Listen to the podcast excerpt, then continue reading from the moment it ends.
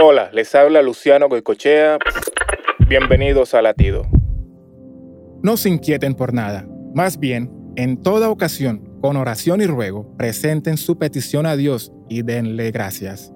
Esta es una hermosa invitación a orar, una invitación que nos pide abrir nuestras mentes y corazones al momento de orar.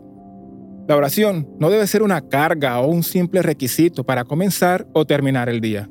La oración debemos disfrutarla, debe ser una parte vital de nuestro diario vivir.